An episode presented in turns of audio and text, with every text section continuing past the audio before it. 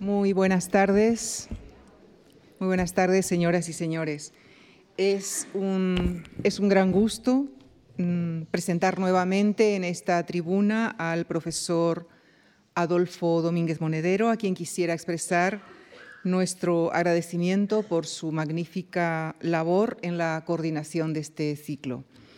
El profesor Domínguez Monedero es catedrático de Historia Antigua de la Universidad Autónoma de Madrid donde dirige el grupo de investigación ELADE, que tiene como objetivo el estudio de la cultura griega. Es miembro correspondiente del Instituto Arqueológico Alemán y académico correspondiente de la Real Academia de la Historia. Entre sus principales líneas de investigación está el estudio de la historia griega antigua y de la colonización griega en el Mediterráneo occidental. Se ha dedicado también al análisis de la presencia fenicia en la península ibérica, así como al desarrollo de la cultura ibérica. De entre su abundante producción bibliográfica pueden destacarse títulos como Alejandro Magno, rey de Macedonia y de Asia, y las colonizaciones en el Mediterráneo antiguo, publicado este mismo año, 2022. Muchos de ustedes estoy segura que conocen la calidad de las conferencias del profesor Domínguez Monedero, ya que anteriormente ha ocupado esta tribuna para hablarnos de diversos temas de su especialidad.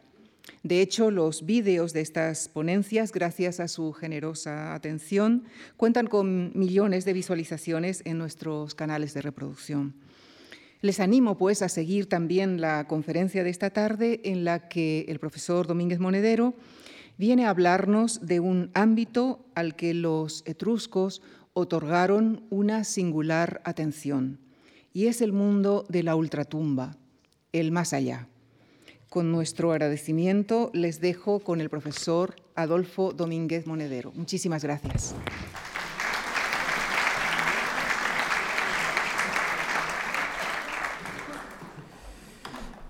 Muchísimas gracias, en primer lugar, a, Lucía Franco por su, por su amable presentación, eh, naturalmente a la Fundación Juan Marc por, por llevar a cabo este, este, este ciclo eh, del que la, charla que voy a impartir hoy es eh, la segunda de ellas. siguen más, estén atentos a ellas, creo que, que, les gustará.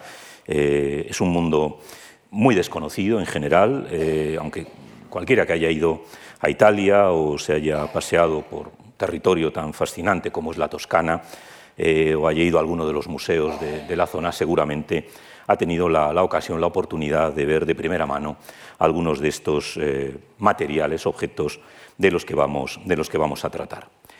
Eh, hablar del mundo del más allá, del mundo funerario, de la ideología funeraria, del mundo de ultratumba, de una cultura como la etrusca, para la que disponemos de información escrita. Los etruscos escribieron y escribieron mucho, se nos ha conservado poco, pero se ha conservado escritura. Eh, pero el problema, como ya, ya, se había apuntado, es que aunque sepamos lo que ponen eh, o cómo se lee esos textos, eh, lo hacemos porque, utilizan el alfabeto griego igual que otras culturas mediterráneas eh, utilizaron un sistema de escritura eh, bien conocido, los etruscos usaron el alfabeto griego. Por lo tanto, sabemos qué sonidos representan esos signos, sabemos cómo sonaba la lengua etrusca, pero el problema es que no tenemos ninguna otra lengua, ni viva ni muerta, que nos permita comprender esas palabras. Algunas cosas comprendemos y las veremos, pero a lo que iba, eh, analizar el mundo de ultratumba, que es algo tan, tan, eh, tan complejo, tan, tan, a veces tan contradictorio, de una cultura que no eh, nos ha dado información escrita suficiente, es una tarea, diríamos que casi imposible. no lo es tanto porque tenemos la suerte de que los etruscos dedicaron una importante, importantísima atención a este mundo funerario. Para ellos, el mundo eh, de lo que ocurría más allá de las puertas del Hades, y posiblemente eh, podamos decir con certeza que ellos hablaban de Hades, que es un concepto griego, pero que los etruscos parece que, utilizaron, eh, dedicaron grandes esfuerzos grandes tumbas, grandes riquezas, pinturas, que, claro, nos aportan una información eh, valiosísima, con el riesgo de que a veces podamos mal interpretarla. Tenemos imágenes, vamos a ver muchas imágenes, pero a veces eh, podemos correr el riesgo de malinterpretar esas imágenes. Es una de las, eh, de las cauciones que estoy, que estoy avanzando. No, piensen que, la cosa es fácil, no piensen que lo sabemos todo. Sabemos algo, intuimos algunas otras cosas y emitimos hipótesis sobre otras. ¿no? Es un poco el panorama que, vamos a ver aquí. La gran cantidad de elementos materiales eh, y a veces incluso escritos que tenemos sobre este mundo, es eh, de alguna forma lo que nos anima a dedicar una, charla a este tema tan resbaladizo. Y hay otro problema.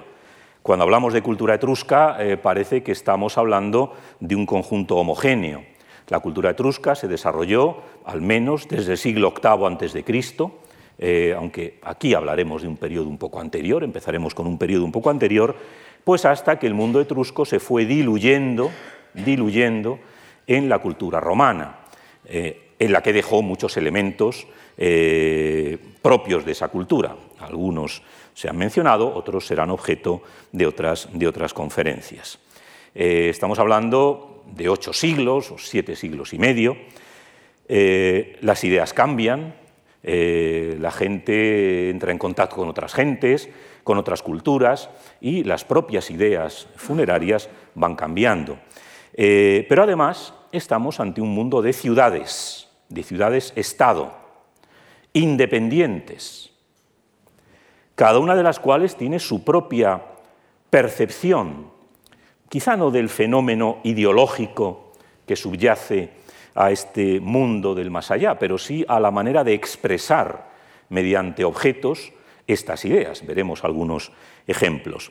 Eh, aunque en algún momento existió una especie de federación de las doce ciudades etruscas, eh, su relevancia eh, política es bastante, bastante escasa y su capacidad normativa es también bastante discutible. Estamos ante un mundo de ciudades-estado, e igual que ocurre en otros ámbitos, como el mundo griego, que conocemos mejor, cada ciudad-estado tiene su propia percepción, su propia manera de abordar ideas comunes, pero que expresan de manera diferente. Bien, eh, el mundo etrusco, el mundo funerario etrusco, como ya se ha comentado, fue mm, de lo primero que llamó la atención pues, de, las personas del Renacimiento. Eh, casi hasta la actualidad, aunque hoy hay muchos proyectos de estudio, muchos proyectos arqueológicos y de análisis del mundo urbano y del mundo rural, el mundo antiguo no se entiende, una ciudad antigua no se entiende sin el campo, eh, siguen siendo las necrópolis los elementos más eh, sobresalientes, son los que más llaman la atención. Todos los años hay decenas de campañas de excavación en Italia sobre ciudades, sobre zonas del campo. Vamos conociendo un poco mejor cómo se articula la vida urbana, la vida rural, pero eso no sale en la prensa. Sale en la prensa cuando de repente aparece una nueva tumba llena de palabra que habría que evitar y que es odiosa como tal, de tesoros que llaman la atención. ¿no? Es decir, eh, todavía seguimos casi como en la época de Leonardo da Vinci, cuando el descubrimiento de una tumba, una de las muchas que se descubrían, pues le llevó a hacer esta, esta reconstrucción, este dibujo. Todavía el mundo etrusco sigue muy centrado en el mundo funerario y es eh, lo que también llama la atención del gran público. El siglo XVIII es el gran, el gran momento, eh, el surgimiento de la ilustración, el surgimiento del coleccionismo, es el gran momento en el que buena parte de las tumbas etruscas, llenas de tesoros, repletas de tesoros, como se ve en este, en este grabado, empiezan a llamar la atención de los, eh, de los coleccionistas, eh, de los amantes de la antigüedad. Hasta tal punto, háganse una idea, hasta tal punto eran tan numerosas las cerámicas griegas que aparecían en las tumbas etruscas que durante mucho tiempo se pensó que era cerámica etrusca Hoy sabemos que es cerámica griega y, como decía la semana anterior el profesor Miguel Ángel Elvira, eh, las colecciones de los grandes museos europeos, incluso de alguno español, están repletas de cerámicas griegas que se hallaron en un 99% en tumbas etruscas. Son tan abundantes, tan numerosas, que, como digo, en un primer momento se pensó que eran cerámicas etruscas. Hoy sabemos que son griegas. Es un elemento importante. El descubrimiento de tumbas repletas de urnas, repletas de, objetos. Claro, algo, algo, fascinante. Cuando uno excava una ciudad, lo que se encuentra eh, son cerámicas rotas, fragmentos, porque son ciudades que han vivido. Eh, los arqueólogos muchas veces excavan los basureros, los restos que quedan después de haber sido usados y que son depositados cuando han sido rotos. En cambio, en las tumbas encontramos objetos enteros, porque fueron depositados para acompañar eternamente a sus propietarios. Esto tiene que ver, naturalmente, con la fascinación por el mundo etrusco. No es lo mismo encontrarse un cachito de cerámica griega que encontrarse un vaso de, medio metro de altura entero.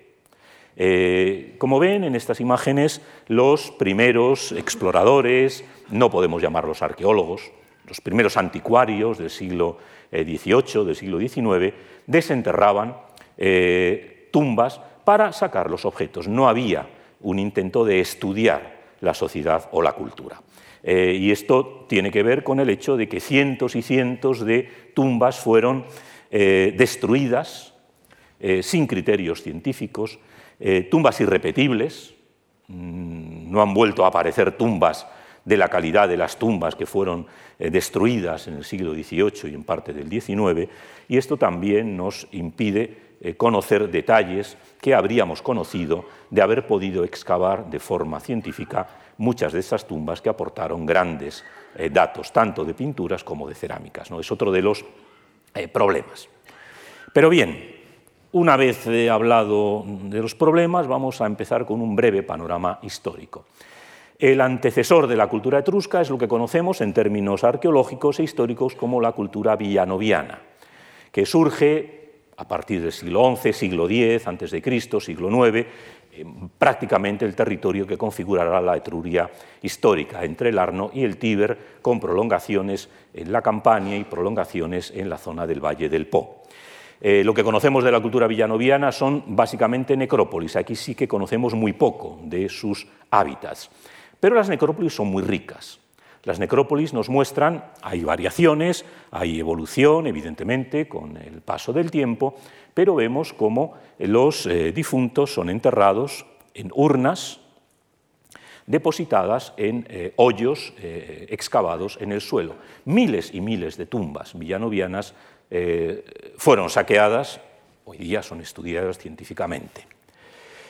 Estas tumbas, eh, probablemente la urna representa eh, la vivienda del difunto.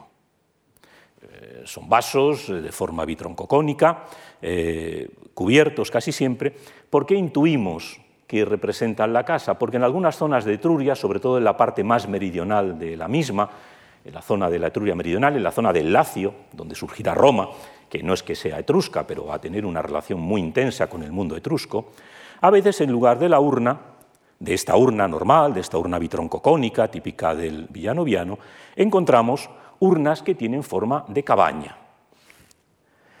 Muchísimas, conocemos muchísimas, son, son interesantísimas, aparte de, estéticamente bonitas. ¿no? Eh, siempre que, en un museo vemos una, vitrina con una de estas urnas, son llamativas, están muy, muy bien cuidadas, representan claramente la imagen de la cabaña. Esta gente todavía, siglo IX, siglo VIII, no vivían en casas, vivían en cabañas. Y se enterraban, colocaban las cenizas dentro de estas urnas, en otras zonas de Etruria, en las urnas más eh, eh, normales que hemos visto, con lo cual pensamos que ya desde estas épocas tan antiguas el difunto, eh, cuando era enterrado, se enterraba en una imagen de la casa. Posiblemente, y lo veremos después, porque pensaban que la vida del más allá, ellos creían sin duda en una vida en el más allá, iba a ser una vida equiparable, parecida, semejante a la que vivían en vida. Y por lo tanto, la casa, eh, el núcleo principal de la vida, de la familia, del clan de lo que los romanos llaman la gens, era fundamental. Por lo tanto, ya vemos cómo en estos momentos iniciales de la cultura etrusca, la casa, eh, la representación de la casa jugaba un papel importante en la ideología funeraria de los etruscos. Y se ve en algunos casos, aquí tenemos una reconstrucción de una cabaña, conocemos cómo eran estas cabañas, porque se han excavado fondos de cabaña, se han encontrado en muchas de ellas los restos del barro, el barro prensado que servía para hacer las paredes, se han encontrado restos del barro que sujetaba eh, las pajas, los materiales vegetales ¿no? que, constituían la cabaña, pero incluso en necrópolis, como la que hablaremos después, la necrópolis de, de, de Caere, de Cerveteri, una de las tumbas más antiguas, la tumba de la cabaña, como ven, reproduce internamente cuál debía de ser el aspecto de una de estas cabañas. Es decir, eh, tanto en las necrópolis villanovianas más antiguas como en las etruscas propiamente dichas, y luego veremos otros ejemplos, la idea de que la tumba tiene que reproducir el aspecto de la casa es una idea fundamental. Probablemente, como digo, aquí tenemos que usar, por supuesto, eh, la hipótesis, porque consideraban que el difunto iba a residir o bien en su casa, o bien en una casa, en el más allá, eh, donde reproduciría sus formas de vida, eh, donde reproduciría lo mejor de sus formas de vida, evidentemente, no los sufrimientos eh, de la vida cotidiana, no la lucha por el alimento, no la lucha por la subsistencia, que era grave, era importante incluso entre los más pudientes, sino una vida quizá de placeres. Ya lo veremos más adelante cuando veamos las pinturas. ¿no? Pero esta idea de la tumba como una imagen de la casa es uno de los leitmotivs más importantes del mundo etrusco, porque lo encontramos ya en los momentos formativos de la cultura. Estas tumbas aparecen con grandes ajuares, las tumbas ricas aparecen estos de una sola tumba, aparece con los elementos característicos, una tumba masculina, de lo que es el, varón, el, guerrero, puntas de lanza, eh, puntas de lanza, elementos de toilette, la cuchilla de afeitar, y la urna, esta no tiene forma de casa, coronada por el casco, el casco del guerrero. A veces aparecen cascos de verdad y a veces aparecen cascos también en cerámica. Ven aquí algún ejemplo ¿no? de estas magníficas cuchillas de afeitar. Hay que afeitarse, hay que, eh, la barba no puede dejarse crecer de forma salvaje, forma parte de lo que un griego llamaría el cosmos, el orden, el, rostro humano tiene que estar ordenado, lo veremos luego en las representaciones eh, figurativas. Hay diferencias en las tumbas masculinas, aparecen cascos, en las tumbas femeninas aparece una especie de casquete. Los ajuares son distintos, las tumbas femeninas hacen más hincapié en las tareas de la casa, en las tareas del tejido, del hilado. Eh, es eh, digamos, la diferencia de roles entre los dos géneros. Aparecen objetos ya de carácter ritual, aunque no sepamos muy bien qué significan, un vaso donde aparecen unas figuras, otro vaso decorado con una cabeza animal, con unas ruedas, vasos para beber, evidentemente. Aquí se consumen bebidas. Mm, probablemente el mundo de ultratumba eh, tiene bebidas, tiene una serie de rituales donde el difunto banquetea, en este caso en vasos especiales, a lo largo de toda la eternidad. Es decir, vemos cómo ya en estos momentos iniciales de la cultura etrusca hay una serie de elementos que vamos a ver cómo se prolongan en otros en periodos. A veces encontramos representaciones muy, muy raras, muy extrañas, una urna, una urna cineraria, en este caso de bronce, es un material mucho más costoso. Encontramos escenas, una especie de, de procesión militar, son individuos armados, seguramente con lanzas, con escudos, y en la tapa, que tienen aquí un detalle, una especie de, ser, de monstruo, atado con una cadena, se ve aquí detrás, en torno al cual hay una danza, individuos que están danzando alrededor. Somos incapaces de saber si esto representa un ritual o probablemente representa una idea, la idea de que hay monstruos en el más allá, ya veremos después cómo los hay, eh, monstruos, monstruos en el sentido de que no son seres humanos normales y corrientes, en torno a los cuales hay que hacer danzas, ritos, probablemente para aplacarlos. Es posible que en estos momentos la visión del más allá sea una visión eh, agonística. Hay que luchar, hay que mm, defenderse, hay que propiciar a estos seres que quizá habitan en el más allá y que pueden perjudicar al difunto. Esta imagen se va a ir probablemente dulcificando con el paso del tiempo, en parte por influencia griega, como, como, veremos. La influencia griega es fortísima en el mundo, en el mundo etrusco. La cultura etrusca es una cultura propia, eh, distinta, eh, diferente de la griega, con una concepción mental radicalmente distinta. Pero el mundo griego les da muchos elementos, les da un, un sistema de escritura, les da unos sistemas iconográficos, les da una conceptualización del mito, lo veremos también, que los etruscos aprovechan adaptándola a sus ideas, pero que nos permiten aproximarnos a ella. ¿no? Pero en estos momentos donde la influencia griega es inexistente, es donde quizá podamos percibir, aunque no sepamos exactamente de qué manera, algunas de estas ideas más ancestrales que eh, se dan en el mundo, en el mundo de los de los etruscos. Quizá ideas que puedan aparecer también en el mundo eh, romano, en el mundo latino primitivo, la idea de personajes como, como lémures, como seres de ultratumba, que pueden salir a la superficie y perjudicar a los vivos, que en la, religión romana se van a conceptualizar también. Eh, pero que forman parte también de un mundo muy, muy poco conocido, quizá las tengamos aquí. ¿no? Es decir, eh, ya sabemos que hay unas ideas, aunque todavía seamos incapaces de conocerlas. En algunas ciudades, por eso les hablaba antes de la peculiaridad de las ciudades, van desarrollando maneras específicas. Eh, luego veremos algún ejemplo inmediatamente, pero tenemos alguna otra. Esto es una urna cineraria, que es la heredera de esas viejas urnas cinerarias del, del villanoviano, mantiene una forma parecida, donde vemos al difunto claramente en la propia tapa, acompañado de una serie de figuras plañideras, lloronas profesionales, que sabemos que existían en los funerales griegos, sabemos que existían en los funerales etruscos, que se encargan de, llorar, probablemente para propiciar la entrada del alma, del espíritu, en el mundo de, de ultratumba. Y rodeada la urna de grifos. Estos son grifos, estos seres mitológicos que derivan del, mundo oriental, del mundo fenicio, que los griegos adoptan, seres con cabeza de rapaz, con cuerpo de, carnívoro, ¿no? que están protegiendo, si se fijan, están protegiendo en cada esquina, si se puede hablar de esquina, porque es una, una pieza eh, redonda, en cada una de las esquinas de la urna, en cuyo centro está el difunto y que están representadas las plañideras, los grifos protegen al difunto.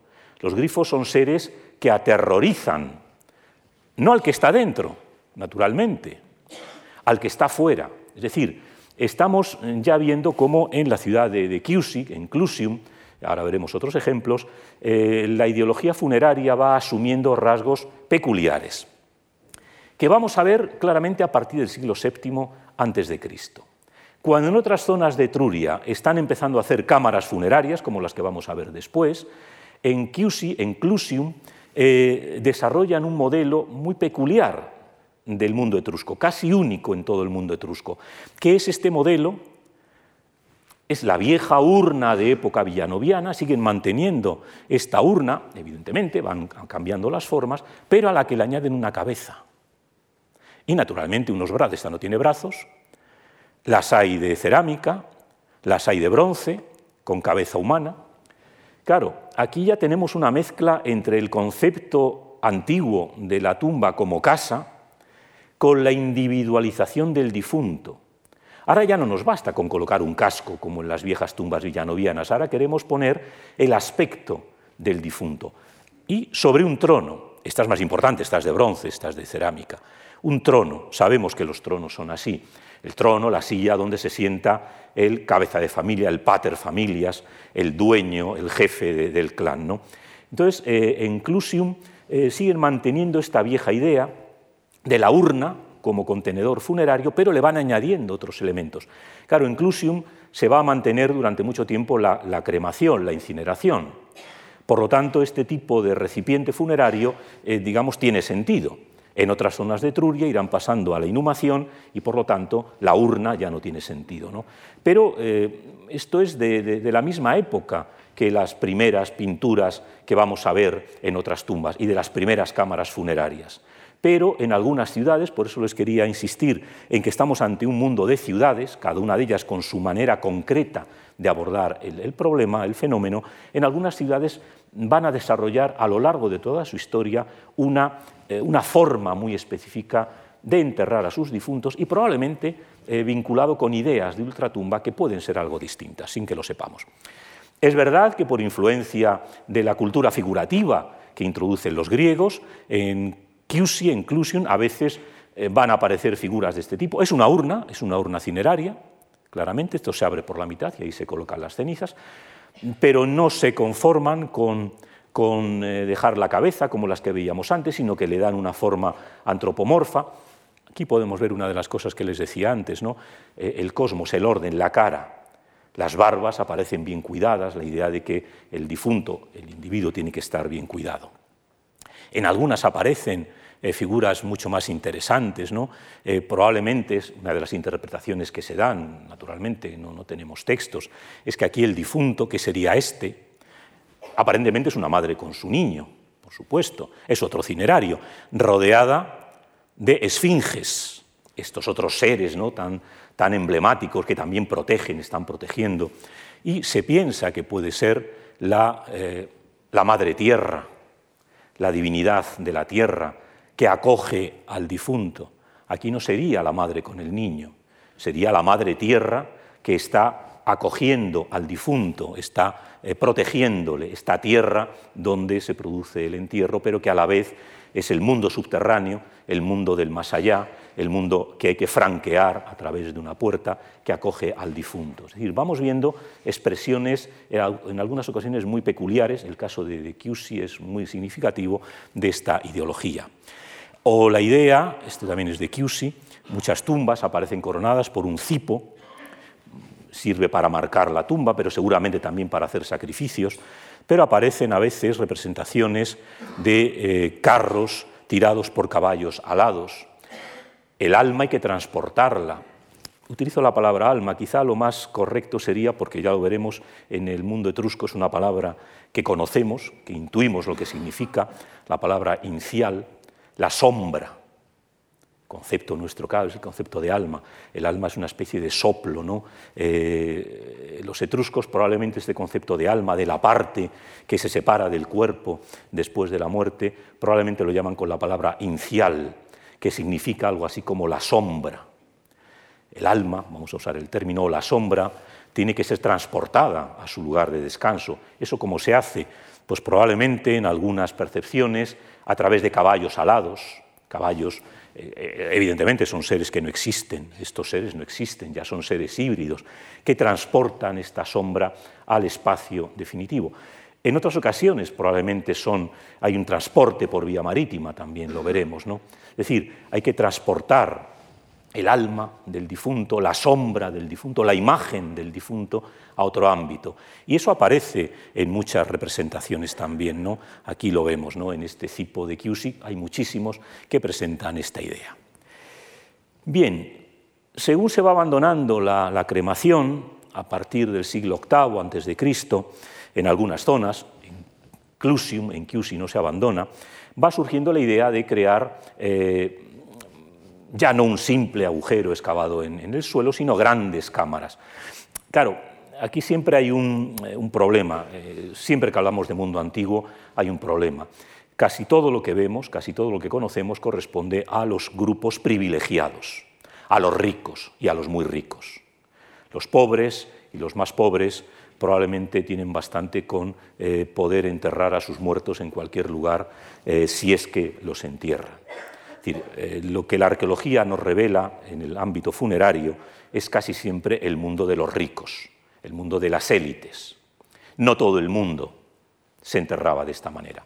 Pero como digo, a partir del siglo VIII y del siglo VII empiezan a aparecer grandes cámaras funerarias, excavadas en la roca, pero ya recubiertas por grandes sillares y llenas, repletas de cientos y cientos de objetos, a cada cual más valioso. Esta es una de las tumbas que eh, se excavó en, Caere, en Cerveteri, la tumba Regolini Galassi.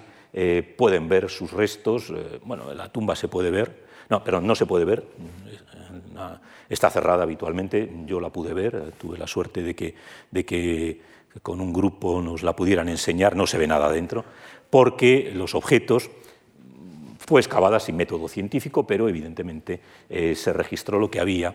Los restos están custodiados en el Museo Gregoriano Etrusco, en los museos vaticanos, y presentan los restos de un gran carro en el que el féretro es transportado desde la casa del difunto, en este caso de la difunta, al cementerio. El ritual mm, es el ritual típico, el cadáver se está, está expuesto en la casa durante unos cuantos días, allí es donde las plañideras eh, lloran, eh, hacen su trabajo, son personas pagadas, donde todos los deudos, familiares, amigos van a rendirle homenaje. La segunda etapa es el traslado desde la casa hasta el cementerio, que seguramente cuando se trata de tumbas de poderosos es, eh, es algo que ve todo el mundo, una procesión a la que todo el mundo asiste. Es el momento en el que todos estos objetos que luego encontramos en las tumbas se pueden ver la difunta es trasladada en su carro y la difunta aparece encima del carro adornada con todos estos objetos, con una gran fíbula, con un gran eh, cuenco eh, eh, de, plata dorada, con toda una vajilla de cerámicas también de plata. Todo eso lo ve todo el mundo. Es una manera de demostrar que esta persona era relevante, era importante, era enormemente rica. La tercera fase, evidentemente, es el entierro, la deposición en la tumba, donde todo esto, que había formado parte de lo que acompañó al difunto en vida, le va a acompañar en el más allá. Por eso hay que depositarlo. Eh, eh, el funeral antiguo es un acontecimiento público, igual que ocurre hoy día con las personalidades relevantes, ¿no? cuando, cuando fallecen, acabamos de ver hace poco ¿no? los funerales de la reina de Inglaterra, eh, ha habido una fase de, prócesis, quienes han querido, la palabra griega que utilizamos, quienes hayan querido ir a verla, han tenido una serie de días para ir a verla. Ha habido un traslado, que hemos podido ver todos por la televisión, y ha habido un entierro. Evidentemente, eh, el cristianismo acaba con todo el lujo funerario. Hoy no estaría bien visto que un difunto eh, fuera acompañado a la tumba de todos los objetos que ha tenido en la vida, porque la ideología cristiana plantea otra manera. ¿no? En el fondo, el, difunto está durmiendo, esperando la resurrección, por lo tanto, todo lo que se deja en la tumba es superfluo, no le va a hacer falta. Pero en el mundo, en el mundo etrusco, eh, todo eso era fundamental. Había que demostrar visualmente a toda la gente que se arremolinaba en la casa del difunto o de la difunta, a toda la gente que recorría o que flanqueaba la procesión fúnebre desde la casa hasta la necrópolis, que podía estar a dos, tres o cuatro kilómetros, y toda la gente que se arremolinaba en torno a la tumba, tenían que ver, en parte por el difunto, pero el difunto pasa a vivir otra vida, sobre todo para los herederos.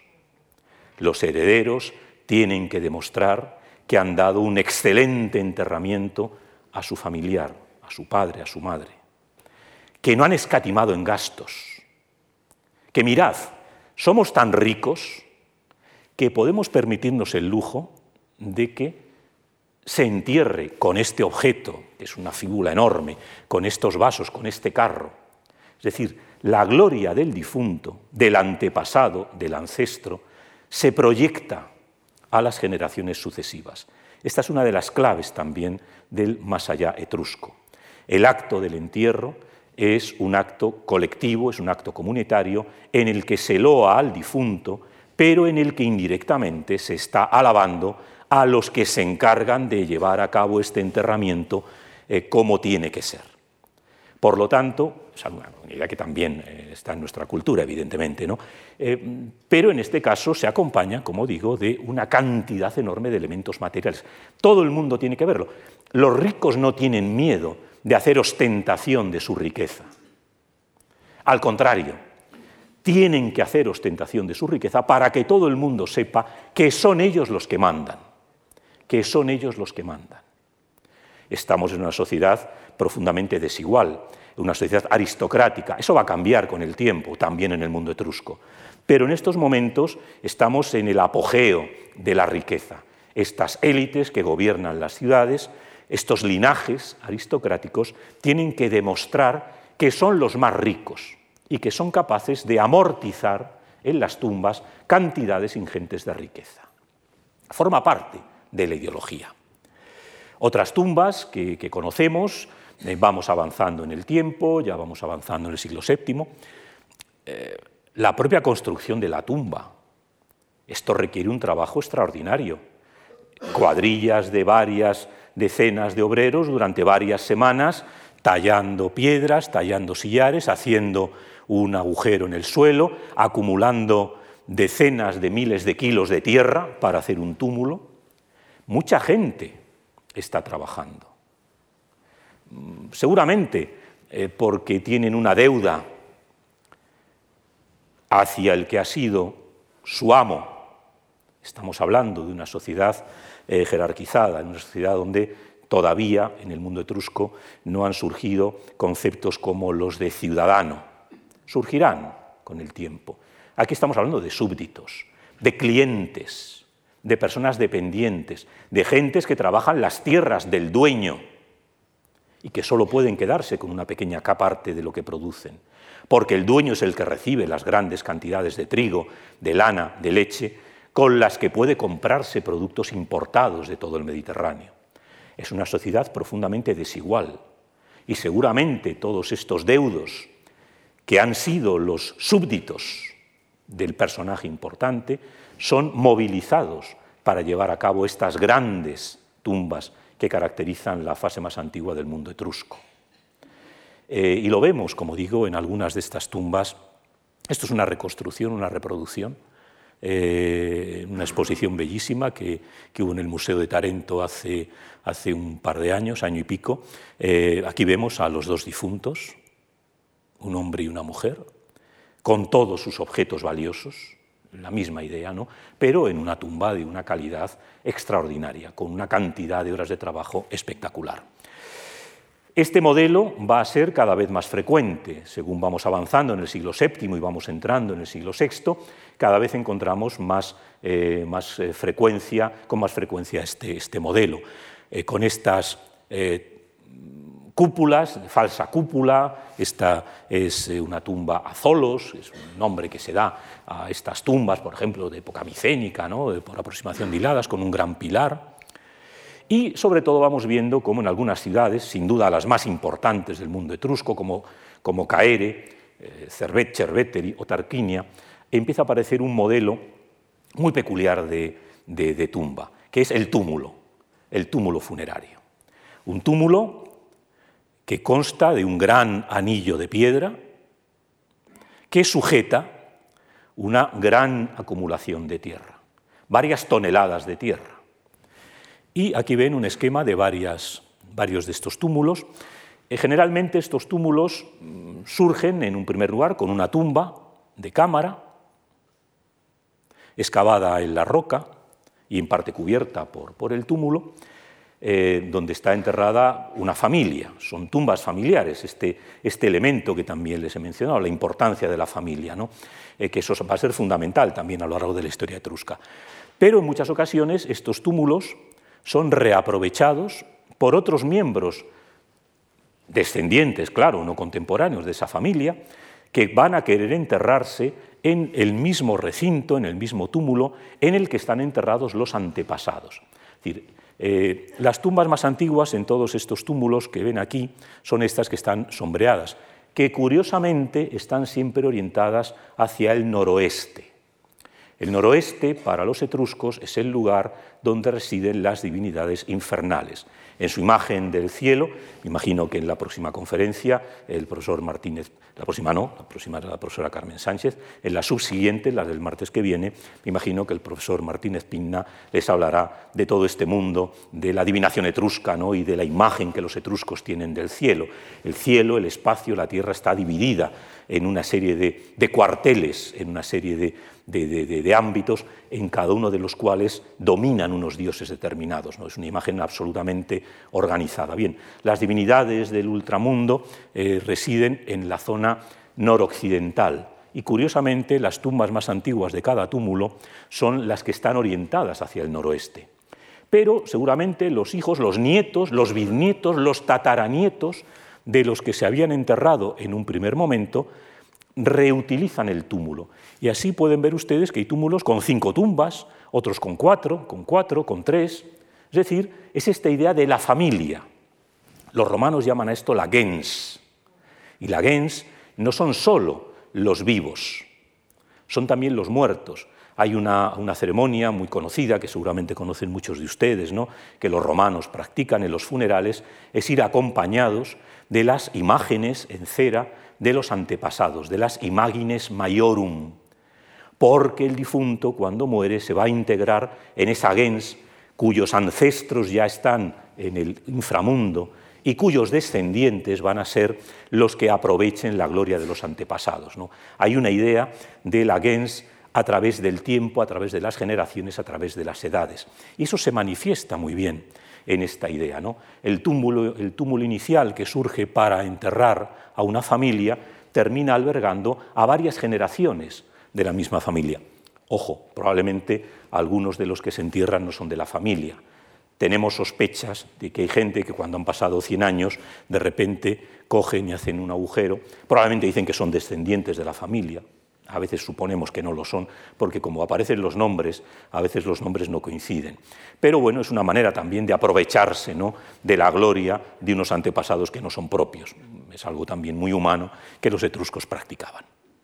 Y en estas tumbas encontramos estas cámaras funerarias, las casas, las casas donde van a residir los difuntos, pero que están reproduciendo las casas de los vivos.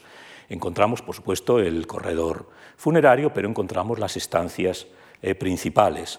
Encontramos las casas decoradas con capiteles. Esto todo está excavado en la, en la toba, en la roca volcánica. Es una roca que se excava muy bien porque cuando está húmeda eh, es fácil de excavar, pero una vez que se seca es durísima. ¿no? Son tumbas, se pueden visitar, la necrópolis de Cerveteri es una de las visitas más recomendables para cualquiera que quiera acercarse al mundo etrusco. Hay muchísimos sitios, pero quizá una, es una de las más impresionantes. Hoy pueden tocar las paredes y es piedra dura pero cuando se excavaron, como tenía humedad, era bastante fácil de, excavar, ¿no? lo cual permitió el desarrollo de estas cámaras. Como ven, es la roca, son eh, hipogeos, pero reproducen el aspecto de, la casa. La casa con las, eh, la estancia principal, el tablinum, donde, donde el pater familias eh, realiza sus actividades públicas o público-privadas. O esta otra con las sillas, con los escudos, esta tumba se llama la tumba de las sillas y los escudos. Como ven, el, el que le puso nombre tampoco se quebró mucho la cabeza. Ven aquí una reproducción de cómo sería esta tumba. Pintada, claro, siempre pintada. Y con objetos. Cuando vemos estas tumbas las vemos vacías, los objetos están dispersos por los museos de medio mundo, pero estas tumbas estaban llenas de objetos y pintadas. La tumba de las cinco sillas, en cada una de las cuales apareció una figura sentada. ¿Quiénes son? Probablemente los antepasados. El individuo que se entierra en esta tumba quiere tener una imagen de sus antepasados, al menos en cinco generaciones.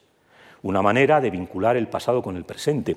Sabemos, vuelvo al ejemplo que les decía antes de Roma, que debe mucho al mundo etrusco, de las imagines maiorum, estas imágenes, estos rostros que los patricios romanos sacaban en las procesiones funerarias, estaban guardados en una alacena, en un armario, en el impluvium de, la casa. Estaban allí físicamente, se sacaban cuando había que celebrar una procesión.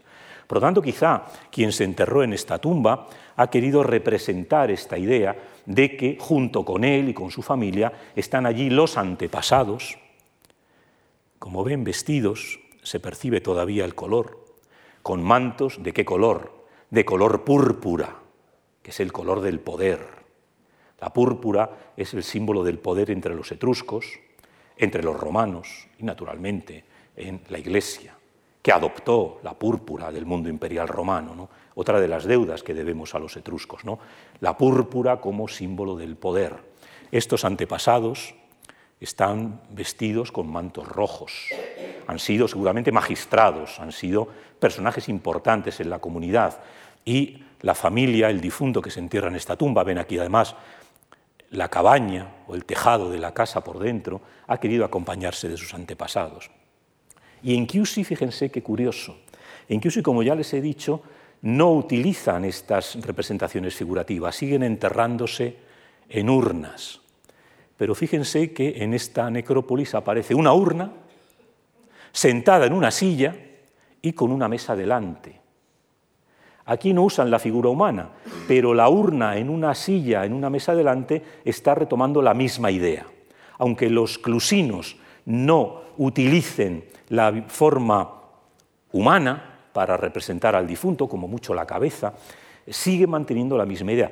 El difunto está acompañando al banquete al, eh, heredero, al, sucesor, al, siguiente, está banqueteando con él. Es decir, aunque mm, plasmen de manera distinta esta ideología, la ideología es la misma. Ven aquí un dibujo de alguna de estas tumbas cuando, cuando se encontraron repletas de objetos, otra imagen, otra reconstrucción más moderna, una de las tumbas más eh, curiosas del mundo etrusco, aludió también allá el profesor eh, Elvira el, día anterior, la tumba de la caza y de la pesca. ¿no? Así es como estaría antes de que entraran y la eh, privaran de sus objetos. Y podemos ver, esta es una foto real del año 80, una tumba de Tarquinia en pleno proceso de excavación, es decir, una excavación reglada, una excavación científica.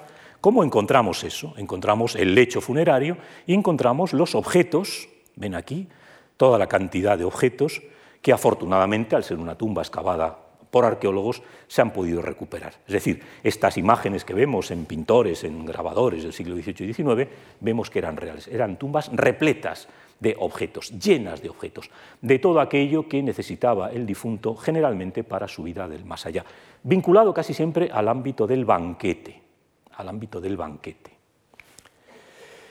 En algunas tumbas que también estaban llenas de objetos, casi no hay que imaginarse nada. Una de las tumbas más espectaculares de, la necrópolis de, la Banditacha de Cerveteri, la tumba de los relieves. Es una tumba ya tardía, es una tumba del siglo IV, III Cristo, donde no se han conformado con pintarla, sino que han puesto en relieve y, por supuesto, pintado todos los objetos que uno podía encontrar en una casa etrusca. Eh, los etruscos, los romanos, los griegos apenas tenían armarios. No tenían armarios, tenían baúles y muchas cosas las colgaban con, eh, escarpias de las paredes. Las armas.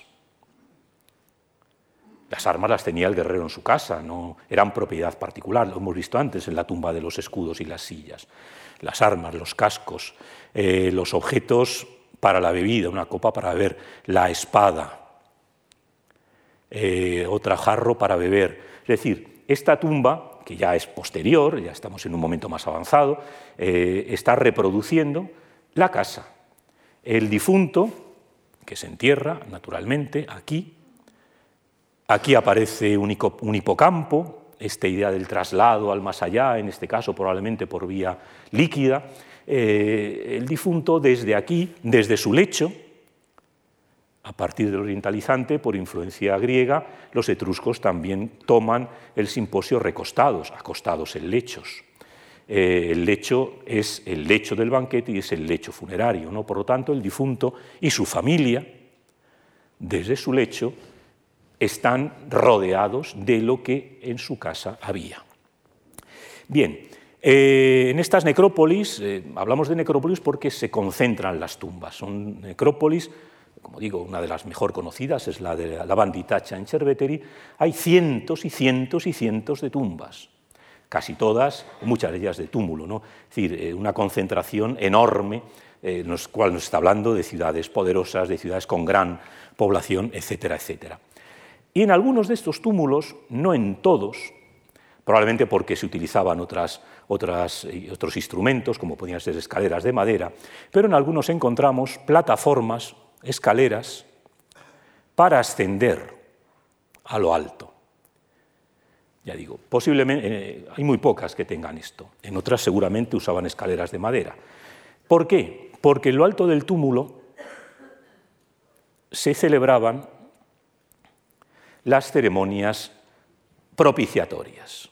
No sabemos con qué periodicidad, probablemente en el momento del funeral, probablemente en el aniversario del fallecimiento, se reunían los familiares, algún sacerdote, subían a lo alto del túmulo, en este caso a través de las escaleras que tenemos eh, practicadas, para realizar eh, libaciones, para realizar ceremonias de recuerdo. Eh, puesto que son tumbas familiares, puesto que son tumbas gentilicias, el seguir manteniendo un ritual continuamente era una manera de garantizar la pervivencia, la supervivencia de la familia que 50 o 60 años después del fallecimiento del, ancestro más antiguo siguieran celebrándose estos rituales, era una garantía de que esa familia seguía viva, seguía activa y seguía honrando a sus antepasados que habían sido enterrados en estos monumentos. El caso más eh, significativo lo encontramos en la necrópolis del Sodo en Cortona. Aquí encontramos el túmulo, este es el túmulo funerario, y encontramos una plataforma Aquí ven la reconstrucción, posiblemente en la parte superior había un templete, se han encontrado los elementos que marcaban el frontón, aquí tienen la reconstrucción, bueno, no la reconstrucción, es, el original, lo que han puesto en la excavación es la copia, este es el original, que está en el Museo de Cortona, donde además vemos cómo la escalera está flanqueada por seres, especie de esfinges, no son esfinges eh, realmente, que están luchando con un guerrero, con un individuo, que está apuñalando a la, fiera. Una escena de combate enormemente influida por el arte jonio. Ven aquí esta voluta, esta voluta es indiscutiblemente jonia. Esta palmeta que está aquí arriba, no les he puesto la foto, es indiscutiblemente jonia, estamos en una etapa en la que el arte jonio está, está muy presente en Etruria, pero vemos una escena eh, seguramente de, protección apotropaica. Eh, estos animales, estos seres eh, mitológicos, están custodiando el acceso a la tumba, a la parte superior de la tumba, y están defendiéndose de un agresor, con el que están combatiendo. Es decir, hay una serie de elementos ideológicos que no conocemos, evidentemente, nos faltan, como digo, los textos, pero que nos están hablando de un profundo significado en torno a la tumba. Es decir, la tumba no es solo un espacio funerario, sino que gracias a estos monumentos sabemos que era un espacio donde se celebraba periódicamente un culto, un culto a los difuntos, que en el fondo es un culto a la familia, a los descendientes de estos difuntos. Por lo tanto, eh, otro elemento que hace que estas necrópolis sean algo vivo, sean algo continuamente utilizado, aparte de los enterramientos que se van produciendo sucesivamente. Hay otras tumbas que tienen un aspecto de templo, probablemente en el pórtico aquí, aquí hay una escalera también, si se fijan, que subía a la parte alta, donde seguramente se llevaban a cabo estas celebraciones. Son soluciones distintas a un mismo problema, es decir, hay que rendir culto a los difuntos. En algunas ciudades eh, empiezan a aparecer pinturas, no en todas, hemos visto que todas estaban pintadas, evidentemente, llevaban una capa de pintura, hemos visto antes la tumba de las sillas y los escudos, las paredes estaban enlucidas, pero no, no tienen representaciones figurativas. En algunas ciudades, sobre todo de la Etruria meridional, empieza en Belles, pero continúa sobre todo en Tarquinia, empiezan a aparecer pinturas. Esta es una de las tumbas más antiguas, o la más antigua, eh, etrusca con pinturas figurativas. Son leones, aunque no lo parezca. la tumba de los leones rugientes y faisanes, probablemente. Todavía no ha llegado la influencia griega. Digamos, esto es eh, autóctono. Esto, es la costumbre de las pinturas, que tendrá un gran, eh, un gran auge con la llegada griega, ya era algo que existía en Etruria antes de la llegada con fuerza de los griegos. Eh, son seres, el león, pues el león es la fuerza, eh, la protección, que sirven para proteger al difunto. El pájaro, el ave, pues quizá represente el traslado del difunto, el, tránsito, ¿no? que puede ser terrestre, acuático, aéreo. Bueno, no lo sabemos muy bien, pero vemos cómo aparecen estas representaciones. Evidentemente, la influencia griega y la llegada masiva de artesanos griegos a partir del siglo VI y V hace que, sobre todo en Tarquinia, las tumbas eh, pintadas florezcan. ¿Y qué temas se representan en estas tumbas pintadas? El banquete, fundamentalmente el banquete. El banquete en el que el difunto probablemente y su esposa, compartiendo el mismo lecho, presiden la ceremonia funeraria que los deudos están desarrollando allí. La interpretación de las pinturas es problemática porque están representando a la vez, muy posiblemente, un banquete real, el banquete que los deudos hacen en honor al difunto. Funeral se celebra mediante un banquete en torno a la tumba, eh, en el cual los propios difuntos están participando, pero por otro lado representaría el banquete al que aspira a desarrollar el difunto durante toda su vida ultraterrena. Es decir, seguramente tienen este doble sentido. El banquete funerario en el que el difunto, hoy diríamos de cuerpo presente, está allí, pero también la idea del banquete que el difunto espera tener en el más allá. Eso lo digo porque luego veremos otras imágenes que lo corroborarían.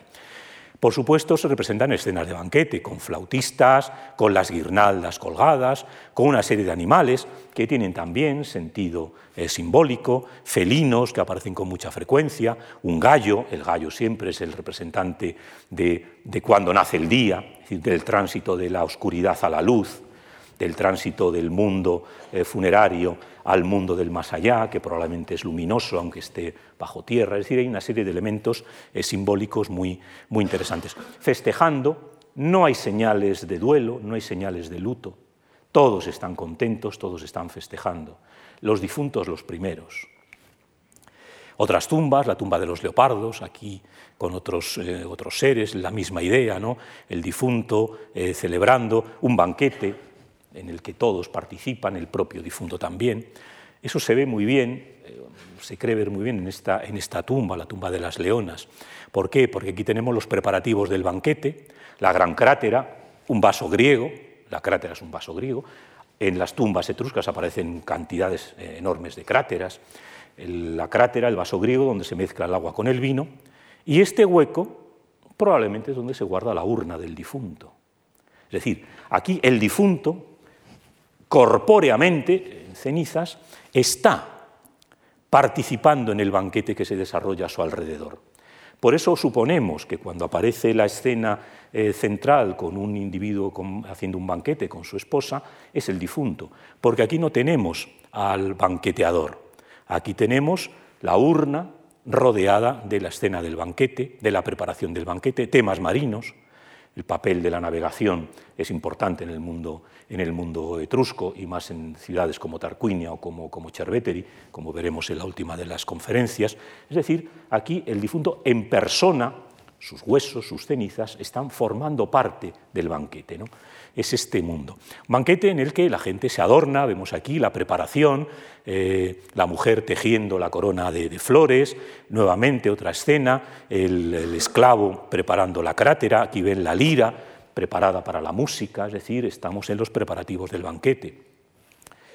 Y en torno a este mundo simposiasta, los juegos. El origen último de los juegos de gladiadores, que todos ustedes conocen perfectamente, hay que buscarlo en estas competiciones, en estas luchas que tenían lugar en torno a las tumbas de los grandes personajes etruscos. En el funeral, además de cantar, danzar, bailar y comer, había competiciones de atletas y a veces de guerreros. Era una manera también eh, de, expresar la fuerza de la vida. Guerreros que a lo mejor vierten sangre, guerreros que están dando golpes en el suelo mientras combaten. ¿no? Hay toda una serie de elementos por una parte reales, los que van a la ceremonia eh, tienen que ser entretenidos, además de alimentados y además de beber, pero además está pensando en el difunto. Hay que propiciar la entrada del difunto al Hades mediante una serie de ceremonias, la música, la danza, el baile, la lucha, la competición. Es decir, todo este mundo, eh, hay una doble lectura, diríamos, la lectura real, lo que vemos, y la lectura metafísica, lo que el etrusco veía, lo que el etrusco quería ver cuando se enfrentaba a estas tumbas. Eh, estas representaciones, los caballos, el banquete, el individuo con la copa, los saltimbanquis, estas celebraciones, música, danza, y esta, esta figura. ¿Quién es? Probablemente el difunto. El difunto aquí no está banqueteando, está observando desde su tumba la ceremonia. Es un personaje importante. ¿Por qué? Porque va sentado en esta silla. A esta silla los romanos la, llaman la sella curulis, la silla curul, que es donde se sientan los cónsules, los pretores, los magistrados, donde se sentaban los reyes, donde se sentará el emperador. Solía ser de marfil, es decir, importada, el marfil eh, viene del elefante, es otro de los símbolos de poder que los etruscos dejaron a los romanos. Entonces aquí vemos al difunto sentado en su tumba, viendo con un cetro, claro, a estos saltimbanquis que están rindiéndole honores. Es decir, eh, hay que leerlo, es la iconografía, eh, hay que leer no solo lo que vemos, sino qué sentido podía tener. Y aunque tengamos muchas lagunas, podemos darle este sentido. Y vemos aquí algo que luego veremos con más detalle, las puertas del Hades. Estas son las puertas del Hades. Claro, si ustedes tocan en la tumba, no van a poder tocarlas porque hay un cristal que les impide entrar y tocarla, afortunadamente, porque si no estarían todas estropeadas. Si tocáramos veríamos que no hay puerta, es una pared maciza. Eh, es lo mismo, eh, vemos una puerta, interpretamos que son las puertas del Hades, y con dos individuos en esta pose luctuosa, la mano, llevarse la mano a la cabeza, es un símbolo de luto, un símbolo de pesar, indicando esta puerta, que está en la propia tumba y que comunica esas dos esferas, lo que vemos, lo que podemos ver cuando vemos una tumba etrusca y lo que el etrusco veía. Veía lo que vemos nosotros, evidentemente, pero veía también que esa tumba era el tránsito hacia el Hades, cuya puerta estaba representada en la propia tumba.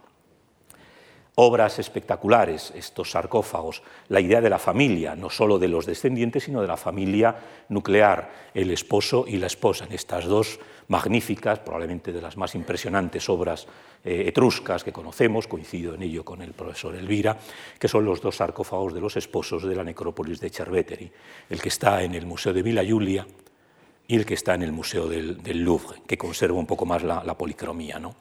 Aquí estas dos parejas, estos dos individuos, perfectamente ordenados, perfectamente arreglados, con las trenzas cayendo ordenadamente, con el rostro perfectamente afeitado, con el cabello perfectamente ordenado.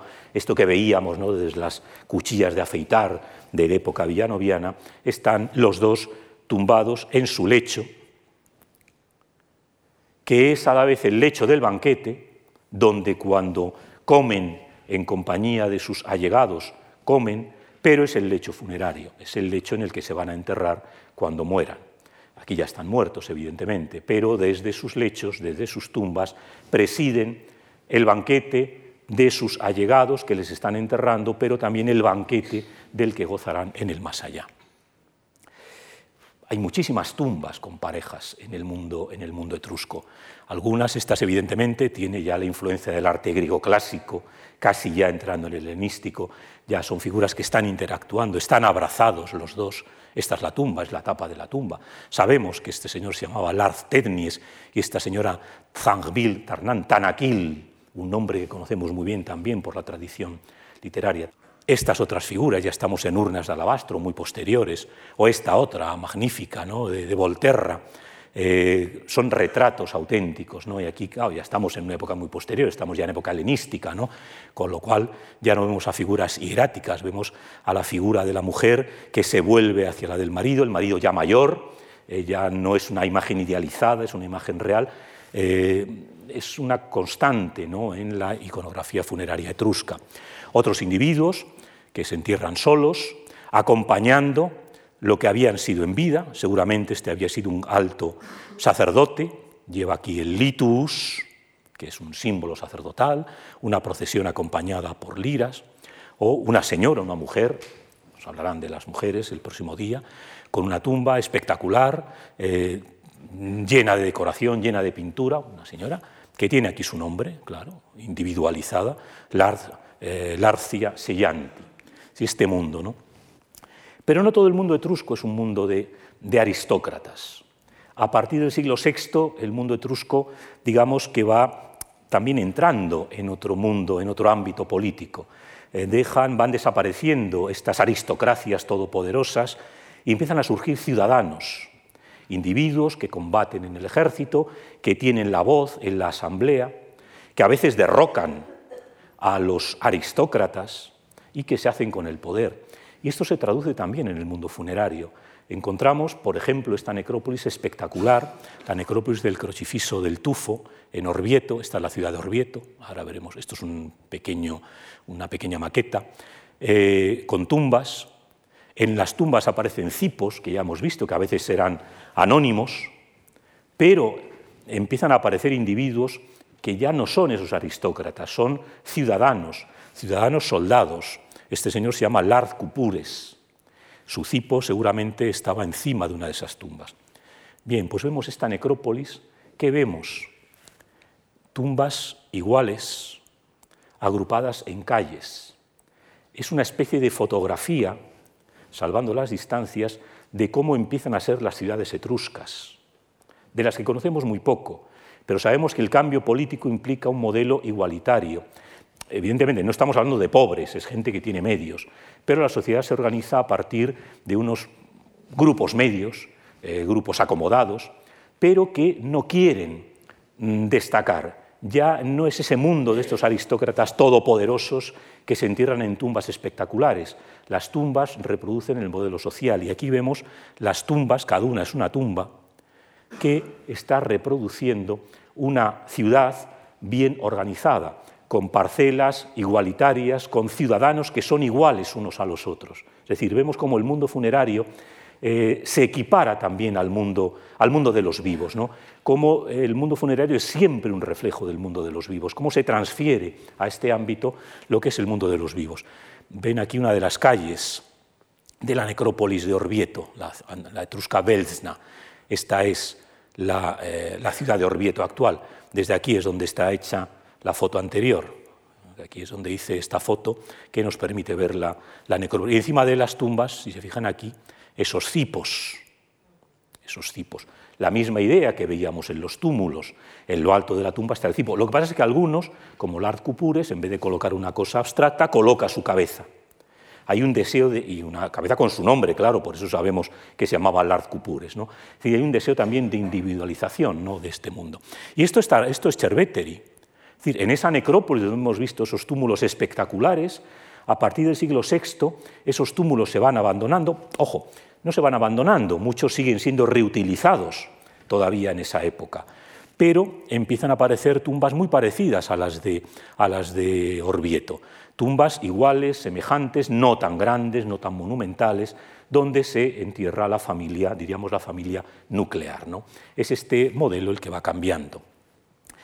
Eh, poco a poco se va pasando a otro modelo, las grandes, los grandes sarcófagos van desapareciendo y empiezan a aparecer tumbas, eh, eh, urnas, urnas de cremación.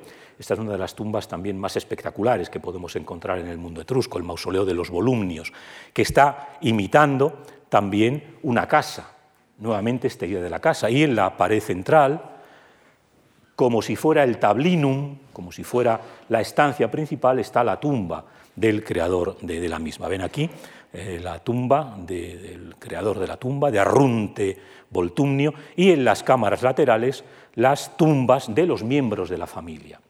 Esto cada vez va a ser más frecuente, sobre todo cuando se abandona la, eh, muchas ciudades la inhumación y se vuelve a la cremación, con lo cual las urnas, que son más pequeñas, caben más y con lo, cual se pueden seguir enterrando en la misma cámara eh, sucesivamente decenas y decenas de urnas. Ah, como ven, Todas estaban pintadas, algunas, algunas de una calidad extraordinaria, están hechas en, alabastro y representa el mito de Ulises. Eh, todas ellas estaban pintadas, como ven, algunas de ellas eh, mantienen todavía la pintura, se han conservado estupendamente bien, con la imagen del difunto eh, en lo alto, recostado en su lecho, con su nombre, evidentemente, todos identificados, escenas de combate, nuevamente pintura, pero que nos permite en algunas necrópolis encontrar decenas y decenas, incluso centenares de urnas. Esta es una tumba, está reconstruida en el Museo de, Perugia, pero se encontró así. Es la tumba de la familia de los Kutu, una familia que empezaron, un poco para que veamos lo que comentábamos antes, empezaron siendo etruscos, porque los primeros, las primeras inscripciones en las urnas están en etruscos, pero las últimas están ya en latín decir, a, lo largo de ciento, ciento y pico años, individuos que todavía eran etruscos, que seguían hablando la lengua etrusca, los eh, tataranietos de estos primeros ya eran romanos, ya ponen sus inscripciones en latín, pero siguen manteniendo esta vinculación familiar con las tumbas de los antepasados. Y encontramos eh, muchas necrópolis esta que es espectacular, la tumba en Girami, en Volterra, lo mismo, eh, tumbas, urnas que acompañan a la urna inicial, a la urna principal, a lo largo de la eternidad. Esta idea de la individualización aparece en tumbas antiguas también. Esta, estela es una estela del siglo VI a.C., que es de un señor que se llamaba Ahuiletite. Es decir, la idea de la individualidad es algo que se conoce en el mundo griego en el mundo romano. Nadie será olvidado, de alguna manera uno seguirá existiendo mientras su nombre perdure, mientras alguien que pasee por la necrópolis sea capaz de leer el nombre. Tengan en cuenta que los antiguos nosotros solemos leer pasando el ojo por, la, por, por el papel. Todavía antes o personas que no, eh, que no saben leer muy bien, todavía lo podemos ver ¿no? en el metro, en el autobús, gente que vemos que va leyendo y va moviendo los labios. Los antiguos leían moviendo los labios, o sea que aunque leyeran para sí mismos, estaban pronunciando el nombre del difunto. Si alguien veía esta tumba, no se limitaría a ver las letras y a pensar que pone Auletite, leería Auiletite. Mientras alguien sea capaz de leer ese nombre, la sombra del difunto seguirá entre nosotros. Esta es una idea que conocemos perfectamente para el mundo griego y para el mundo romano, y evidentemente para el mundo etrusco. Por eso esa idea de individualización. Eh, figuras protectoras, esto está fuera de las tumbas, ¿no? Eh, seguramente una diosa madre, una mujer eh, que aparece con los pechos descubiertos. Las mujeres etruscas solían ser bastante castas, iban siempre cubiertas. El hecho de que esta señora aparezca con el pecho descubierto sugiere que es una divinidad protectora, quizá parecida a aquella madre que veíamos antes sosteniendo a un niño, que no era un niño, que era el difunto. Todo esto acompaña a las tumbas en el exterior para indicar su sacralidad. Eh, en estos cipos también estas esfinges protectoras y escenas de banquete. En Clusium, en Clusi no son frecuentes las pinturas funerarias, con lo cual aparece este tipo de formas. Las esfinges eh, típicas del repertorio oriental, del repertorio griego. Un centauro, es decir, las tumbas en el exterior aparecen con una cantidad enorme de todos estos seres híbridos eh, tomados de la iconografía fenicia y griega que tienen este carácter protector. Leones, evidentemente. Y vamos en los últimos minutos a ver eh, si podemos introducirnos en este mundo, en lo que ocurría cuando el individuo cruzaba las puertas del Hades, que es lo más difícil de todo, evidentemente. Pero gracias a algunas representaciones figuradas podemos hacernos una idea. En esta tumba, la tumba del Orco II, en Tarquinia, que es una de las tumbas más importantes de las que conocemos, además seguramente vinculada a una familia de gran relevancia eh, de, la familia del mundo de Tarquinia, quizá la familia de los Espurinna, que sobrevivirá a esta época romana, encontramos a dos personajes que aparecen con su nombre, Aita y Fersipni. No son otros que Hades y Perséfone. Hades y Perséfone son los dioses que en el mundo griego rigen el mundo de ultratumba. El propio nombre de Hades deriva del nombre de su titular. Es un Hades peculiar, claro, porque lleva una cabeza de lobo. Lobo, un ser en el mundo griego Hades no lleva cabeza de lobo. Es, eh, es un sincretismo ¿no? entre la imagen griega, la figura que preside el mundo de ultratumba y tradiciones ancestrales etruscas. Recuerden el cinerario que les ponía al principio de, de Vicencio, de bronce, donde aparecía una especie de monstruo en torno al cual había una serie de, guerreros. Quizá eh, seres o monstruosos o seres naturales eh, podían representar inicialmente, inicialmente estas fuerzas de ultratumba, antes de que la llegada de los griegos eh, modificara, introdujera nuevos elementos. Quizá algo de eso se, refleje aquí. Un Hades, una Perséfone con serpientes en la cabeza, la, Perséfone griega no lleva serpientes en la cabeza, ¿no? pero aquí tenemos a Hades, no hay ninguna duda, con cabeza con piel de lobo, ¿no? mezclando estas tradiciones ancestrales etruscas que apenas conocemos con lo que los griegos van aportando, además de la iconografía, evidentemente. ¿Y qué papel desempeñan estos personajes. Como digo, lamentablemente conocemos muy pocos casos, pero conocemos esta tumba. Esta es una acuarela, la tumba está muy, muy estropeada, pero aquí se nos desvela qué es lo que piensa seguramente un etrusco. Vemos nuevamente a Hades con su cabeza de lobo y a Perséfone. Vemos una escena de banquete. Vemos el Kilikeion, que es donde los griegos y los etruscos exponen los objetos que se van a utilizar en el banquete, el gran vaso para mezclar el agua y el vino, el candelabro, las copas, las tazas, los sirvientes, el esclavo. Este no sabemos qué está haciendo. ¿Y a quién vemos aquí? Al difunto. El difunto está participando en un banquete presidido por Hades y Perséfone. Eso es lo que al menos este etrusco piensa, que ese banquete que se representa en las pinturas, ese banquete al que él asiste acompañado de sus deudos, va a reproducirlo en el más allá, pero en ese caso ya acompañado de Hades y Perséfone. Cuando traspasa las puertas del Hades, le espera un banquete, quizá eterno, el banquete es la expresión de mayor, ¿no? del ámbito aristocrático, es el momento de celebración, de donde uno se reúne con sus iguales, ¿para qué? No tanto para comer, sino para beber. ¿Para beber qué? Vino. El vino que hace, el vino, ya sabemos lo que hace, ¿no? Para los antiguos, para los griegos, el vino provoca el entusiasmos. ¿Qué significa entusiasmos? Entusiasmo. Que Dios entra en nuestro cuerpo y nos produce un estado de excitación Hoy sabemos que es el alcohol, evidentemente. Los griegos pensaban que Dioniso te poseía, que el vino te transporta a un estado distinto. En el más allá se piensa que va a estar continuamente banqueteando en compañía de estos dioses que presiden el ultramundo. Con lo cual, aunque tenemos pocas representaciones que nos muestren este paso, las que tenemos son lo suficientemente relevantes como para saber que probablemente esto es lo que pensaban los etruscos que les ocurriría, por lo menos los etruscos a partir del siglo VI, cuando la influencia griega eh, empieza. Aparecen a veces seres peculiares, eh, que no sabemos si forman parte de las ceremonias de la vida, es decir, del banquete funerario o de las del más allá. Es un personaje curioso, con un casco cónico, con unas narices, unas orejas puntiagudas, con una nariz extraña, con un rostro rojizo. No es un individuo, es un individuo, pero lleva una máscara, lo dice su nombre, Fersu. Fersu.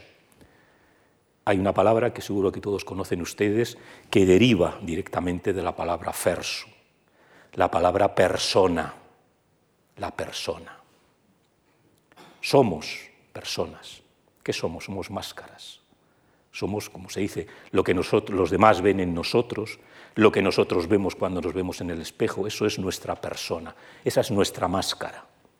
Fersu es un ser extraño, que hace cosas raras, está haciendo que un perro ataque a un individuo que lleva la cabeza cubierta, que está haciendo saltos. No sabemos, ya digo, si es, forma parte de la esfera real, si es un, un saltimbanqui, un actor que es contratado para para celebrar el banquete funerario, o alguien que está ya en la ultratumba, alguien que a lo mejor asusta a los espíritus que pueden querer dañar al difunto. Claro, el tránsito seguramente es peligroso. No lo sabemos, pero aparece en algunas tumbas y es un personaje enigmático, vinculado a este mundo del más allá. Las puertas del Hades, que veíamos antes, aparecen en muchas tumbas. Y las puertas del Hades están custodiadas no entran dentro del Hades probablemente, aunque quizá en algunos momentos sí, por dos personajes, por Haru o Harun, que es el caronte griego. Lo que pasa es que el caronte griego es el barquero, es el que transporta a las almas a través del río Aqueronte. Aquí Caronte es un personaje con rostro eh, grotesco, con eh, una barba poco ordenada, no tiene cosmos, y con un gran martillo. A veces se pensaba, y se puede encontrar, que el martillo sirve para golpear a los difuntos. No, parece que no. El martillo sirve para abrir las puertas del Hades. Bueno, esta es una cerradura moderna, evidentemente, no, no, no lo tengan en cuenta. Eh, Y al otro lado está Banz, que es una figura alada, con una antorcha. Veamos más elementos. Aquí aparecen también estos, aquí aparecen dos eh, Banz, posiblemente. Esta es Banz. Este quizá no sea Banz, tiene el color azul. El color azul seguramente está representando la putrefacción. Claro, vive en el ultramundo, en la ultratumba. En esta tumba aparecen más personajes. Aquí ven a otro personaje azul, las puertas del Hades. En esta aparecen varias puertas. Aquí nos da pistas, porque aquí estamos ante un mito griego. Es la tumba François, una tumba importantísima de Bulci, que ya ha salido también, que representa el sacrificio de los prisioneros troyanos por parte de Aquiles eh, en el funeral de Patroclo. Les pongo esta acuarela de Carlo Ruspi, que se ve mucho mejor. Este individuo está muriendo, como ven, le está clavando la espada. Y en un lado aparece Harun y en otro lado aparece Banz. Pero aquí aparece, ¿quién aparece aquí? El gincial Patrocles, la sombra de Patroclo. Es decir, es un mito griego, pero los griegos no lo representan así. El muerto es Patroclo, ya saben ustedes, el amigo de, el amigo de Aquiles, que es así, es muerto por Héctor porque se confunde, se cambia de, de armadura y se confunde. Entonces, en su funeral se lleva a cabo un sacrificio de prisioneros troyanos. El espíritu de Patroclo, la sombra, está allí presente. Claro, en el funeral eh, no se hace ante un ente abstracto, se piensa que el difunto está allí presente. ¿Y quiénes están? Pues están Caronte, Harun, que es el que le acompaña, el que se lleva al espíritu del difunto a las puertas del Hades, y está Banz, que es la que le va a recibir a las puertas del Hades. Por lo tanto, vamos fijándonos. Harun es el espíritu que cuando se produce la muerte recoge la sombra la de Patroclo no, porque Patroclo ya está muerto, ya lleva, tiempo, ya lleva un tiempo muerto. El alma, la sombra del difunto, la acompaña hasta la puerta, donde Banz custodia esa puerta. Otra imagen de, de, de Harum. Ven aquí en esta imagen una urna, ven a estos dos personajes, ven aquí a Harun, que está detrás, aquí el difunto va a caballo, y ven aquí a Banz, que coge la rienda del caballo. Digamos, Karun ha hecho su parte, ha transportado, ha escoltado al difunto, en este caso a caballo, y lo deja en manos de Banz, que es la que lo coloca ante las puertas del Hades. Vemos aquí una cosa eh, parecida, otra escena de sacrificio eh, de prisioneros troyanos. Aquí no es Aquiles, curiosamente, es Ajax. Vemos aquí a Harun, lo mismo, recogiendo, a punto de recoger el espíritu del difunto. Y en el lado opuesto vemos lo mismo a Harum, y aquí vemos la misma idea, gincial de Andrómaca. Andrómaca es una amazona, aquí tenemos otra amazona famosa, Pentesilea. Pentesilea es la amazona la que mató a Aquiles y que en el momento de matarla cruzaron la vista y se enamoraron los dos, ¿no? uno de estos amores trágicos. Tanto Andrómaca no hay que confundir a esta Andrómaca con la otra Andrómaca, la mujer de Héctor. Tanto Andrómaca como Pentesilea están muertas. Pero aquí se nos dice claramente, esta es la sombra de Andrómaca, que seguramente acaba de morir. Pentesilea ya lleva tiempo muerta y por eso está Harun a su lado. Es decir, Harun es el espíritu que recoge la sombra del difunto, la parte que no vemos, pero que los etruscos creen que se separa del difunto cuando se produce la muerte, y la escolta hasta la entrada, donde se encuentra Banz. Pero a veces aparece también otra figura, que es Kulsu, que está justamente en la puerta. Casi siempre aparece fuera de la puerta, pero posiblemente está fuera porque ha salido para recoger esa alma, esa sombra que le ha llevado Banz. Esto se sugiere en esta, en esta pintura de otra tumba de Tarquinia. Aquí vemos un avance, en este caso con, con sus serpientes, otras figuras de, de en otra de las tumbas, también muy deteriorada, pero con, con, con eh, acuarelas. Pero aquí se ve muy bien en esta tumba de una, de una noble señora, una señora que se llamaba Hasti Afunei. Aquí vemos, si se fijan ustedes, esta es la difunta, y aquí a quien vemos, a Banz, cogiéndola del brazo. La está cogiendo. Despídete, termina de despedirte de tus familiares. Ha llegado la hora de la muerte. Y en el otro lado nos encontramos a otra figura que posiblemente es también Banz, aparece en dos ocasiones, lleva unas pequeñas alitas en la cabeza. Vamos, sabemos que es Banz porque lo pone aquí. Esta es más dudoso, pero tiene todo el aspecto de Banz. No es raro, ¿eh? en los relieves históricos es frecuente que puedan aparecer la misma figura en varias posturas. Y aquí aparece esta otra figura, que sabemos que es Kulsu porque lo pone. Aquí en el detalle lo vamos a ver un poco mejor, que está saliendo del Hades. Ni Banz ni probablemente Harun pueden entrar al Hades. Acompañan al alma, eh, Karun se lo da a Banz, Banz lo transporta hasta las puertas del Hades y cuando va llegando sale Kulsu, que está dentro, con una antorcha, claro, porque el Hades es sombrío, sale a recibir el alma, a recibir la sombra. Eh,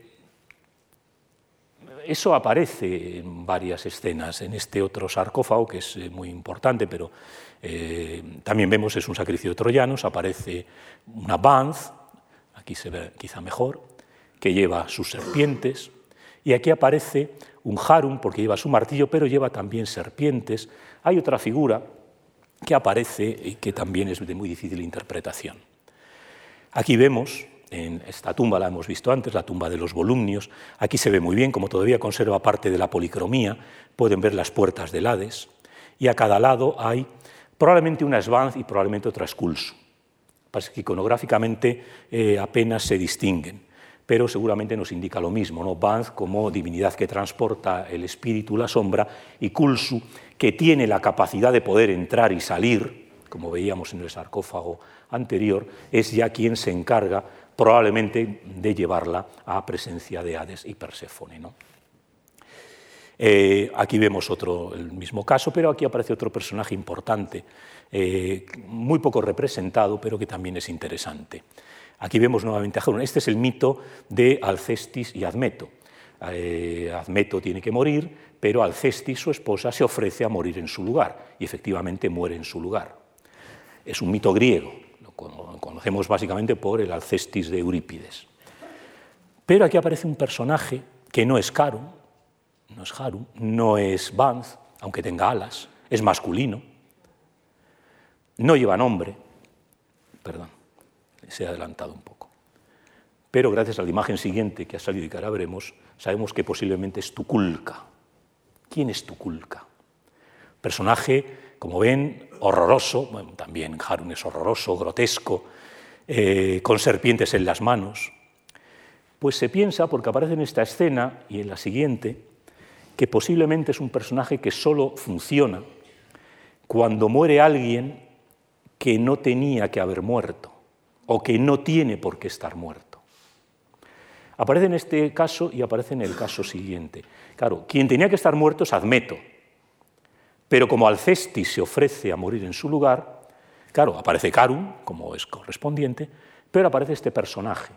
Es decir, seguramente Tuculca, las pocas veces que aparece, nos está dando idea de que se está produciendo una, una distorsión del orden normal, que no es normal que quien no tiene que estar en el Hades esté en el Hades. Y lo representan los etruscos eh, con esta figura, que se ve un poco mal aquí, porque la, la tumba está muy, muy destrozada, pero es lo mismo un ser con alas, con serpientes, porque aquí está Teseo, que sabemos que entra en el Hades sin haber muerto. Teseo no tiene por qué estar en el Hades, y por eso aparece Tuculca. Es decir, eh, como ven, son pinceladas, eh, pero los datos iconográficos, el análisis que hacemos, nos permiten pensar que eh, la ideología funeraria etrusca era muy, muy, muy compleja. Los etruscos eran famosos por sus obras eh, literarias eh, tratando de la adivinación, de los ritos funerarios, eso ya lo veremos sin duda en la conferencia del próximo martes. ¿no? Y pongo, y con esto terminaré, otra, esta escena que ya vimos, este personaje, Laris Pulena, que seguramente es bisnieto de un griego, probablemente su, su cuarto antepasado era un griego, un griego que además era famoso por conocer las artes adivinatorias, que nos dice en este, en este texto, que está en su tumba, que es el texto etrusco, nos da aquí su nombre, Lars Pulenas, que era devoto o quizás sacerdote de cazas, de rajas, o rajanas, que es un genitivo, y de culsu. Este individuo era sacerdote de divinidades vinculadas con el mundo funerario. Por una parte, la pareja Caza y Baco, Baco Fuflus, Dioniso, sabemos que los etruscos también adoraban a Dioniso, bajo la forma de Dioniso y bajo la forma de Baco, que es una de las formas de Dioniso. ¿no? Baco es el dios del vino, ¿no? el dios del éxtasis, y que también estaba vinculado al culto de Culsu, que es esta divinidad que veíamos a las puertas. Es tendríamos aquí un caso, un etrusco, eh, que se representa eh, Aquí aparece, no, no, se ve porque lo he puesto delante aquí también la escena de, de, Harun y de Vance, evidentemente, pero un etrusco que eh, ante la muerte nos cuenta todo su currículum, como decíamos, pero nos cuenta, y esto seguramente le da también seguridad, se nos presenta, seguridad en el más allá, como devoto, incluso quizá como sacerdote, de algunas de las divinidades que presiden este mundo eh, subterráneo.